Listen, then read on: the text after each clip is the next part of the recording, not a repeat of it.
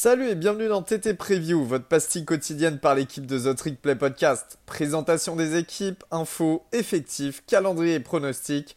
On peut le dire, we're back!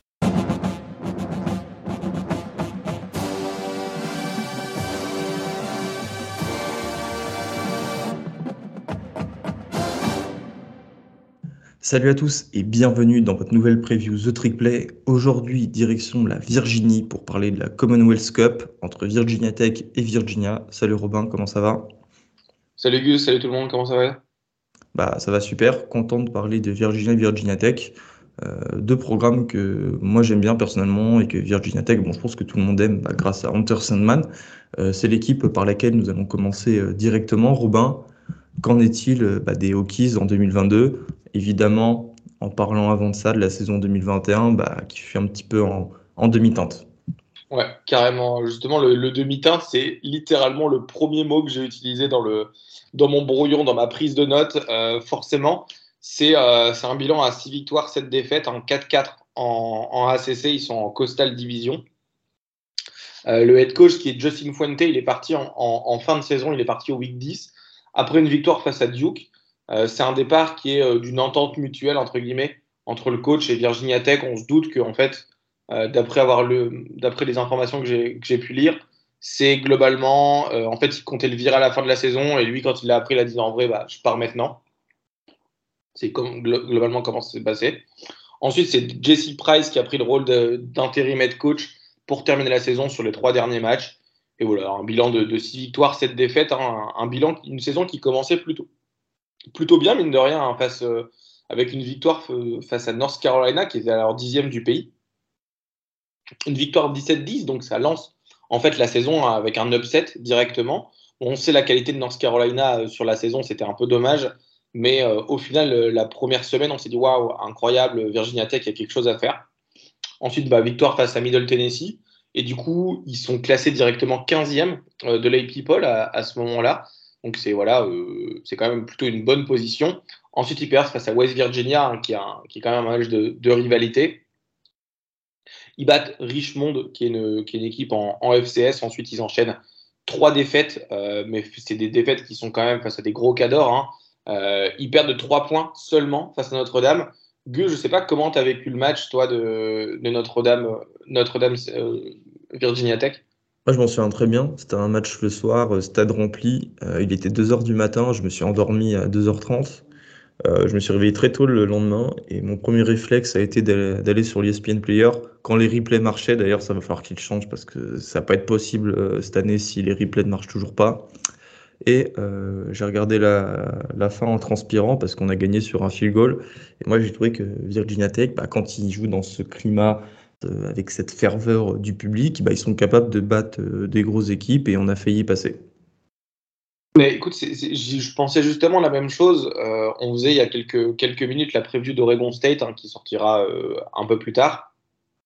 Mais globalement, Oregon State, c'est une équipe qui ne bat pas les grosses équipes euh, quelle que soit l'ambiance, quels que soient les joueurs qu'ils ont. Alors que Virginia Tech, justement, c'est une équipe qui est euh, bah, qui, se démène toujours dans les grands moments, un peu, un peu à la South Carolina à l'époque, euh, il, y a quelques, il y a quelques années, où en fait ça pouvait aller gagner contre du Georgia, contre du Alabama, enfin pas Alabama forcément, mais contre des grosses, grosses écuries. Bah, Virginia Tech, c'est un peu l'impression que j'ai. c'est une, une, équipe qui peut gagner contre absolument tout le monde parce que derrière il y a la ferveur. Enfin, 66 000 personnes euh, avec Hunter Sandman, incroyable. Hein, c'est toujours, moi, c'est toujours un de mes moments préférés du, du college football. Hein. Finalement, c'est certainement la meilleure ambiance, euh, une des top 10 ambiances de, de college football et même de tous les sports confondus. Ouais, en, fait, tout, en fait, tout le monde se réunit autour euh, de cette ambiance. C'est pour ça que Virginia Tech, c'est une équipe plutôt aimée. Ouais, carrément. Enfin, c'est pour ça qu'on fait cette prévue d'ailleurs. Mais globalement, voilà, un match très serré face à Notre-Dame. Ils prennent, euh, ils prennent 28 points, il me semble, contre Pitt. Euh, ils, ils, battent, enfin, ils perdent contre Syracuse également. Ils battent Georgia Tech, euh, que tout le monde bat. ils perdent contre Boston College et finalement ils gagnent face à Duke. Et ils perdent contre Miami. donc ça, ça arrive à, à, plein de gens, évidemment. Et ils gagnent la Commonwealth Cup face à Virginia. On fera la preview juste après avec Gus. Et finalement, voilà, ils perdent le, le ball game contre Maryland où ils se font détruire 54-10. petit coucou à Elio d'ailleurs, hein, c'est ça a dû bien lui faire plaisir ce match. c'est d'ailleurs la seule défaite de la saison de plus de 10 points, enfin hors, hors pardon. Mais voilà, Virginia Tech. Je crois, si je dis pas de bêtises, qu'il leur manquait la moitié de l'effectif à cause du Covid et des blessures. Ouais, bah, carrément. Enfin, c'était un match très très compliqué pour, pour tout le monde. mais voilà, c'est quand même à noter que Virginia Tech, ils ont perdu hormis le match face à Pitt où ils, prennent 20 points d'écart, il me semble, ils n'ont pas pris de plus de 10 points d'écart. À chaque fois, ils étaient proches du score. Hein. ça se finit beaucoup à 7 points, 3 points. voilà, c'est une équipe qui était proche de gagner ces matchs.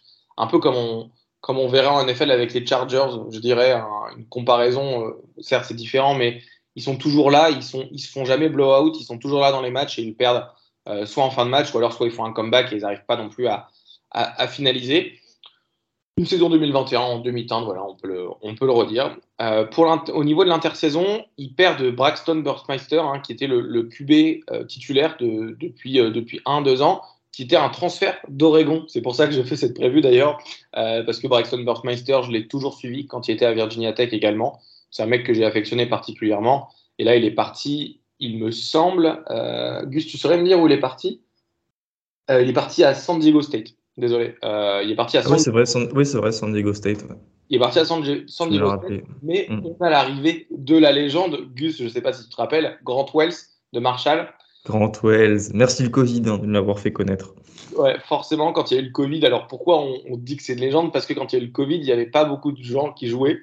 Et le premier match de la saison, il me semble, c'est c'est Marshall contre je ne sais plus quelle équipe. C'était pas Texas, euh, Texas State? Ah si, c'était Texas State exactement. Et il lance 5 TD dans un match de fou. 5 TD à 34 sur 35 euh, à la passe, un truc dans le genre. D'ailleurs, c'était notre premier podcast. On ouais, possible. Je m'en souviens effectivement, ouais, Grant Wells. Mais du coup, c'est un transfert de Marshall qui a 5 milliards sur deux saisons.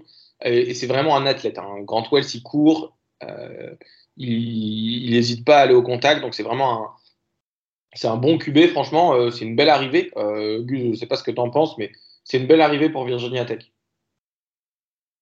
Ah bah si, carrément, carrément, parce que je, pense que Braxton Burstmeister, il était trop, euh, trop inconstant. Bah, d'ailleurs, il jouait pas tous les matchs à Blacksburg. moi, moi c'est une, en fait, il va asseoir, il va calmer un petit peu euh, tout, il va, il va permettre d'amener de, la stabilité au poste de quarterback, et ce sera très bien pour la première année de, de Brent Pry. Et euh, surtout, il y a aussi l'arrivée de Jason Brown, qui a été titulaire cette année à South Carolina, et euh, qui va amener de la concurrence, donc les deux vont se tirer vers le haut, et ça, c'est très très bien. De ce que j'ai vu du, Spring Game, c'est beaucoup Grant Wells qui a des reps en, numéro 1, mais Jason Brown, il est, il est pas mal non plus. Jason Brown, c'est un quarterback un peu plus complet avec une, un jeu à la passe un peu plus, euh, un peu plus posé, alors que Grant Wells, c'est euh, c'est une machine de guerre, il envoie tout. Euh, en fait, il envoie, des, il envoie des bombes partout et du coup, forcément, il risque les interceptions, les turnovers ou, les, un, peu les mauvais lancers. Donc, à voir ce qu'il préfère. Est-ce qu'il préfère de la stabilité en termes de, en termes de jeu ou alors plutôt, bah, il y a un mec fou comme, comme Grant Wells qui va faire des big plays, mais du coup, à côté, faire quand même quelques, quelques petites erreurs. Ça sera à voir la, la, bataille de quarterback avec deux transferts. C'est assez rare d'en voir, euh, je trouve. Il y a toujours un transfert et un, jeune, un, joueur un peu plus jeune. Là, avec deux transferts, ça va être assez important à voir. Euh, comme tu disais il y a quelques, quelques secondes, Gus, hein, euh, Brent Pry, il vient d'arriver, donc j'en ai parlé tout à l'heure dans, dans, le, dans le bilan, mais Justin Fuente, il, s'en est allé du, du programme après, après 5-6 ans et il recrute du coup Ben Brent Pry, qui était coordinateur défensif à Penn State. Et ça faisait 30 ans qu'il était assistant à, était assistant coach, donc c'est son premier poste de head coach. Ça fait, euh, ça fait beaucoup, je trouve, pour commencer de 30 ans de, de commencer dans un programme, enfin de son, son, job de head coach dans un programme aussi élevé, on va dire, que, que Virginia Tech. Mais euh, à, voir ce que, à voir ce que ça donne. En tout cas, on sait que Virginia Tech avait beaucoup de mal en défense. Là, l'arrivée d'un coordinateur défensif, surtout avec euh, venant de Penn State, peut-être qu'il remettra un peu les, choses en ordre. Euh, au niveau des transferts, notamment, on avait parlé, hein, Jason Brown et Grant Wells. Il y a également deux wide receivers en transfert, dont notamment euh, Jaden Blue, qui vient de Temple, qui a un profil assez rapide et franchement qui ira bien avec les longues balles de, Grant Wells. Et c'est un profil qu'on peut utiliser à peu près partout. Je regardais justement un peu ses highlights il, y a quelques, il y a quelques heures et c'est plutôt un gars qui est qui est assez bon. Il manquerait un peu de, de catch contesté, mais sinon plutôt bon. Ils perdent quand même leurs deux meilleurs receveurs de l'année dernière, un pour la NFL et un sur transfert. Donc c'était Tavion Robinson qui était leur kick returner également, qui part à Kentucky. Et ils, ont une, ils vont quand même avoir de l'aide un peu avec la, 43e meilleure classe du pays. Ils recrutent 3-4 étoiles, qui est quand même plutôt une, une, bonne chose en tout cas. Et euh, ils recrutent 23 étoiles, donc ils ont 23 euh, bourses, 23 joueurs sous bourse, euh, que du 4 étoiles ou du 3 étoiles. Donc c'est plutôt, plutôt un recrutement quand même assez qualitatif. Si on se fait un petit prévu de la saison 2022, en attaque, euh, voilà, je pense qu'il y a un QB qui a déjà prouvé avec Grant Wells qu'il pouvait euh, gagner des matchs. On ne sait pas trop ce que ça va donner euh, face aux défenses SEC, mais je pense quand même que ça va être Grant Wells le, titulaire, même si la bataille sera, sera quand même assez, rude avec, avec Brown. Il y a un corps de receveurs avec quelques expériences notamment, mais pas vraiment de, de stars. Hein. C'est un, un, peu le dommageable dans ces programmes où d'habitude il y a toujours une star quelque part. Euh, notamment Surtout à Virginia Tech. Hein. Virginia Tech, c'est un programme qui est réputé pour euh, former mais incroyablement bien des joueurs.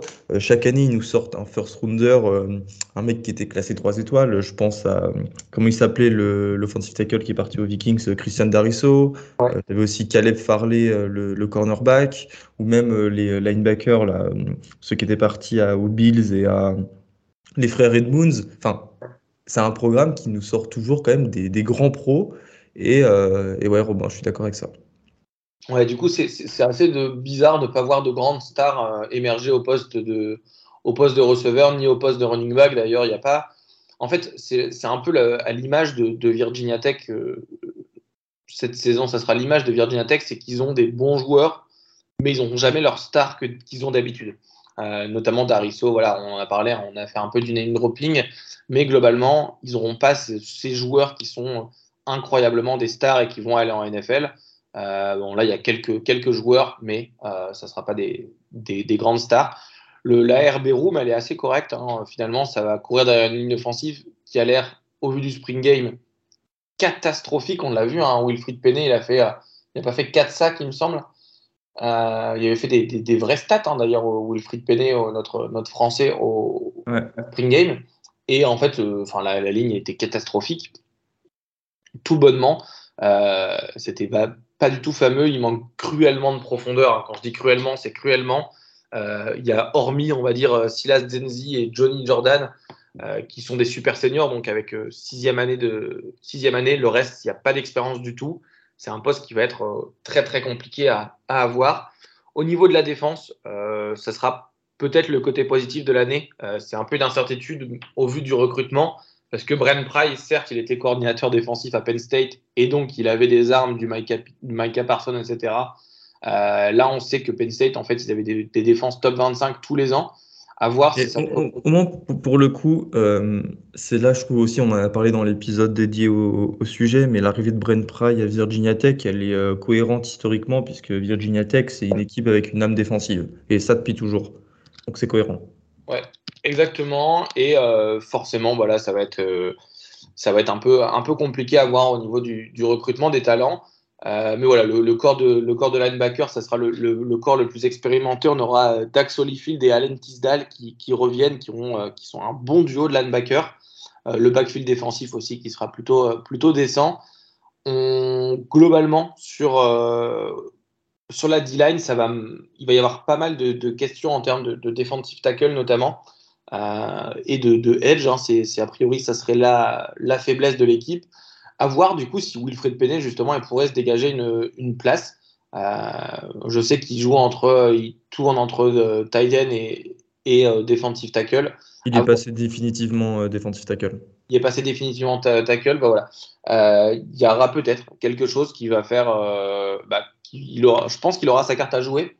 Gus, je ne sais pas ce que tu en penses toi. Si, si, si, je pense qu'il aura sa carte à jouer parce qu'il a été loué pendant les spring practice par son, par, par son coach. Et en fait, il se fait de la place dans la depth chart. Donc euh, ça, pour le coup, euh, c'est euh, c'est vraiment, c'est vraiment bien. Vous voyez, là, on touche du doigt quand même le, le, joueur français qui va avoir des, des, vraies minutes, des vrais snaps en collège football. ceci dit, bah, Encore une fois, nous, on n'a pas trop envie de s'avancer parce qu'en en fait, on n'a pas envie de parler à sa place, mais il y a de quoi être, positif.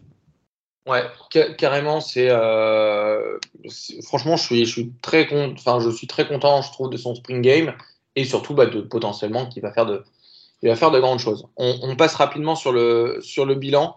On va le terminer. Il nous reste, il nous reste 2-3 minutes pour le, pour le bilan. Ça commence par du FCS et ensuite ça joue de l'ACC, donc dans les grosses équipes qui vont pouvoir jouer. Euh, on va avoir du West Virginia, North Carolina, Pitt euh, et ensuite l'enchaînement en fait Pitt, Miami, NC State. Ça va être très très dur. Hein. C'est trois grosses équipes qui vont, euh, qui vont justement avoir un, sacré, un, sacré franchement un, sacré, un sacré niveau l'année prochaine. Forcément, euh, ça va être trois, trois grosses équipes. Ça termine par la Commonwealth Cup avec Virginia. Euh, Gus, ça, fera une super transition, je pense, pour, pour justement parler de la, rivalité de, toi, parler de ton bilan. Moi, je vois un bilan qui est quand même euh, assez, assez compliqué. Hein. C'est, je dirais, une, une saison en, en 6-7. En 6-7, ouais, comme l'année dernière, en fait. Je suis pas sûr du, recrutement, je suis pas sûr du nouveau coach. Ils vont gagner forcément contre les FCS, un Old Dominion ou Wofford. Peut-être euh, peut-être qu'ils vont aller prendre des matchs, euh, notamment à Georgia Tech, Duke, Liberty. Euh, Virginia, ce sera toujours un peu le, gros match. Hein. ça va jouer au Lane Stadium, donc il sera plein à craquer. C'est un match qu'on va pas falloir manquer hein, le, le, 26 novembre. Il va vraiment pas falloir le manquer. Euh, moi, je vois voilà, un bilan de, 6-7, potentiellement un, un, voilà, peut-être un, 6-6 euh, hors ball game. Peut-être qu'ils iront. Aussi. Je sais pas ce que je pars sur un 6-6, Old Dominion, Wofford. Euh, je pense que après, ça va battre Georgia Tech, Duke, Liberty et pourquoi pas Virginia. Donc voilà, 6-6, je suis d'accord avec toi. Eh ben écoute, c'est une super transition. Euh, toi, tu penses que ça va donner quoi le, match contre, contre Virginia? Est-ce que tu en parles maintenant ou tu en parles dans, la, dans ton calendrier de, de ton côté? Oh bon, on peut en parler, euh, on peut en parler maintenant. La Commonwealth Cup entre Virginia et Virginia Tech, c'est deux équipes euh, qui changent de coach. donc il y a beaucoup d'incertitudes chez ces deux équipes. Virginia, les Cavaliers, on part du côté de Charlottesville, dans l'État de Virginie. Euh, qui nous a sorti euh, ces Cavaliers, ceux qui nous ont sorti ces Cavaliers sur une saison 2021 à 6-6. On attendait certainement mieux euh, l'an dernier. Donc, dont un 4-4 en ACC. le début de saison, il avait été très bon, était très, très hypé. Ils étaient dans l'AP People, si je dis pas de bêtises. Il y avait notamment eu des belles victoires face à, face à Miami et Louisville. Puis après, sont arrivées quatre défaites d'affilée. Euh, plus l'annulation du bowl euh, face à SMU, euh, qui était vraiment dommage, parce qu'en plus, il devait se jouer dans un ballpark MLB. moi, j'aime bien ces matchs comme ça dans les ballparks. Euh, mais euh, finalement, c'est pas la chose la plus importante à retenir au propos de, à propos de, Virginia. c'est parce que leur coach Bronco Mendenhall a démissionné en fin de saison bah, pour se consacrer à sa famille, bien qu'il n'ait pas mis de côté le fait qu'il puisse reprendre un jour un poste de coach quelque part lui euh, qui était là depuis 2016, en fait, qui est arrivé de BYU. Euh, Bronco Medonal, c'est quand même une personne importante dans le milieu du coaching, puisque entre 2005 et 2015, bah, il a fait les belles heures euh, du programme de, de, BYU. et en 2016, bah, il est arrivé à Virginia, où il a un petit peu en fait remis le programme sur de, sur de bons rails, un programme qui avait du, du mal depuis en fait le départ de Algro à la fin des, des années, des années 2000. Euh, il aura permis de faire quatre saisons positives euh, sur six, euh, sur six saisons. C'est très très bien, surtout quand on, quand on voyait l'état du programme au début de la décennie 2010. C'est une perte qui fait franchement mal parce que c'est un mec qui était aimé. cette décision, elle a pris un petit peu tout le monde de, de court mais il a été remplacé par un excellent gars. Et là, pour le coup, c'est pour ça qu'il faut être aussi optimiste avec ce programme de Virginia, parce que Tony Elliott, euh, arrive en provenance de Clemson, lui qui était le coordinateur offensif depuis 2015, avec qui il a eu un bilan de 89 victoires pour 9 défaites, euh, qui vient récupérer en fait son premier poste de head coach. Euh, et premier poste de head coach, c'est intervenu comme assez tard parce que Tony Elliott était demandé chaque année, il était dans les rumeurs pour prendre les rênes d'un nouveau programme. Il prend avec lui deux coordinateurs que moi je trouve être des, être des, nominations superbes, à commencer par le coordinateur offensif Des Kitchings, qui était le coordinateur offensif des Falcons en NFL, c'est pas rien, surtout pour aller à Virginia et l'arrivée du coordinateur défensif John Rodinsky, le coordinateur défensif d'Air Force, qui nous a sorti, on en parlera après dans la défense, une excellente saison sur ce plan-là euh, à Colorado Springs. Et évidemment, avec ça, des coachs de position divers qui auront la lourde tâche de trouver euh, des joueurs qui remplaceront ceux qui sont partis sur le portail des transferts, parce qu'effectivement, il y a quand même pas mal de départs, avec 15 joueurs qui ont inscrit leur nom sur cette plateforme. En 2022, euh, et on commence par l'attaque. Euh, bah, il aura Tony Elliott à disposition une attaque explosive qui en 2021 a lancé 511 yards par match. Si je dis lancé, vous allez voir, ça a bien du sens. Euh, qui était le troisième meilleur total du pays et ils inscrivaient 34 points par match. C'est une attaque en fait qui tournait quasi exclusivement à la passe, qui jouait très peu à la course. Alors, il faudrait que je retrouve les stats sur mes notes, mais Seulement 35% des plays étaient des courses euh, l'an dernier, soit le 128e pire total du pays. Euh, Virginia courait seulement 127 yards par match, euh, ce qui représente le plus petit total d'SEC et je pense pas loin du, du Power 5. Revenons à cette attaque aérienne où le quarterback titulaire est Brennan Armstrong. Brennan Armstrong qui porte bien son nom, lui qui a un gros bras, qui revient pour sa cinquième année. En 2021, donc l'an dernier, il avait euh, lancé 4449 yards, 31 euh, touchdowns et 10 interceptions en jouant blessé quelques matchs et en loupant euh, notamment celui face à Notre-Dame. à chaque fois, c'est des records de la fac dans chaque catégorie de statistiques. Et il aura à disposition l'une des meilleures escouades de receveurs du pays avec un trio qu'il ne faut surtout pas mettre de côté dans des considérations, que ce soit d'ailleurs pour le Beleknikov, Howard qui récompense le meilleur euh, receveur euh, universitaire ou euh, pour la draft, avec d'abord la star Dontavion Wicks qui a 57 réceptions, 1203 yards et 9 touchdowns en 2021, et l'athlète Keaton Thompson qui lui peut jouer quarterback, qui était quarterback d'ailleurs quand il avait été recruté par Mississippi State il y a 5-6 ans. Il peut faire running back et receveur. En 2021, il émergeait à 1247 yards et 5 touchdowns. Et on termine ce trio avec le slot Billy Kemp qui était à 725 yards et 6 touchdowns. Euh, voilà, j'ai rien d'autre à dire. Tony Elliott, il aura à disposition euh, une superbe attaque aérienne pour sa première saison. Ça, c'est très très important. Ça va pouvoir euh, assurer une transition assez importante. Bien que il y a quand même quelques de questions à se poser, comme j'ai dit, euh, notamment avec le jeu à la course, parce que euh, Virginia euh, court en fait très très peu, alors que Tony Elliott est plutôt reconnu dans le milieu pour son jeu à la course. C'est un mec qui à Clemson a quand même réussi à trouver un équilibre, un meilleur équilibre entre la passe et la course. Donc c'est plutôt du 50-50, là on est plutôt sur du 75-25 à Virginia ces dernières années. il va devoir changer un petit peu le playbook des Cavaliers pour donc courir plus, mais euh, ça va se heurter à un problème universel en collège football, celui de la O-line, euh, parce qu'il euh, y a six O-line, dont quatre titulaires qui sont partis en NFL ou sur le portail des transferts. je pense notamment à Victor Oluwatimi, qui a rejoint Michigan et qui lui sera, je pense, le meilleur centre l'an prochain du pays avec Jared Patterson. Ce qui veut dire qu'il y a un seul titulaire qui est de retour et il a joué que trois matchs euh, l'an dernier. Ce qui veut dire bah, que euh, ça va être compliqué alors que Elliott il a absolument besoin d'avoir une bonne line pour mettre en place euh, sa philosophie offensive et mettre Brennan Armstrong dans les meilleures conditions possibles. J'y crois, le bonhomme nous a prouvé qu'il pouvait le faire lors de ses années à Clemson mais euh, va falloir trouver vite ses joueurs parce que euh, ça serait vraiment très très frustrant qu'avec une telle attaque aérienne, Brennan Armstrong ne puisse pas euh, être tranquille pour lancer ses ballons. Au niveau de la défense, et paradoxalement, c'était catastrophique l'an dernier. je dis paradoxalement parce que c'était la spécialité de Bronco Mendenhall lorsqu'il était à, à BYU. Avec 491 yards 91 yards par match, ce qui représente en fait le, pire, le 121e, 123e pire total du pays.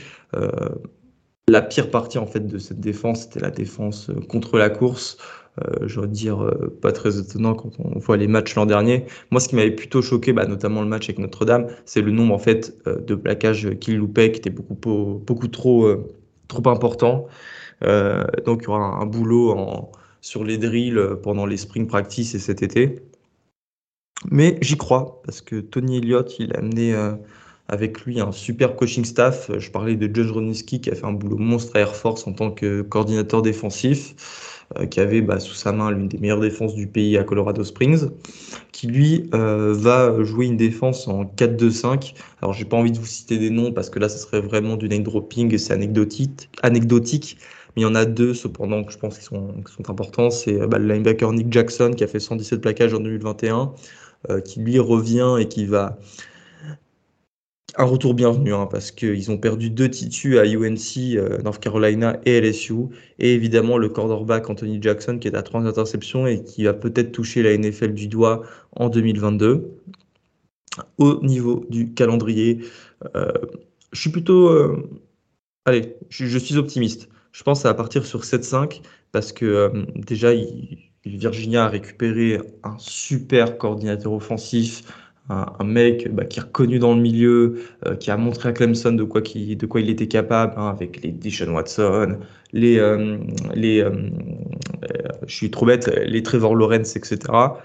surtout bah, qu'il aura déjà un super quarterback, un top 20 quarterback dans le pays à disposition et une room de receveurs qui sera aussi prolifique et qui pourra faire des, différences. Donc ce calendrier en hors con, c'est Richmond, Old Dominion et Illinois. Trois victoires pour être honnête. Puis après, ça part sur du Syracuse, Duke, Louisville, Georgia Tech, Miami, North Carolina, Pitt, Coastal Carolina et Virginia Tech. Les matchs les plus difficiles seront face à Louisville, Miami et North Carolina. Euh, c'est vous dire. Euh, ah non, il y a aussi, j'ai vu un match face à Coastal Carolina d'ailleurs le 19 novembre qui peut être très très intéressant avec Grayson McCall. Mais voilà, t'as pas d'équipe très très difficile à affronter. T'as pas de Clemson, t'as pas de Notre-Dame. Euh, c'est pour ça que moi je vois un bilan en 7-5 et c'est vraiment un bilan que j'espère parce que parce que Virginia est une équipe sexy tout simplement et on a envie de les voir les voir jouer, nous ressortir des matchs comme face à BYU l'an dernier lorsqu'ils avaient perdu 66 à 49, il n'y avait pas de défense mais c'était vraiment fun. Sur ces derniers mots, moi je vous dis à la prochaine et salut Robin. Ouais, salut.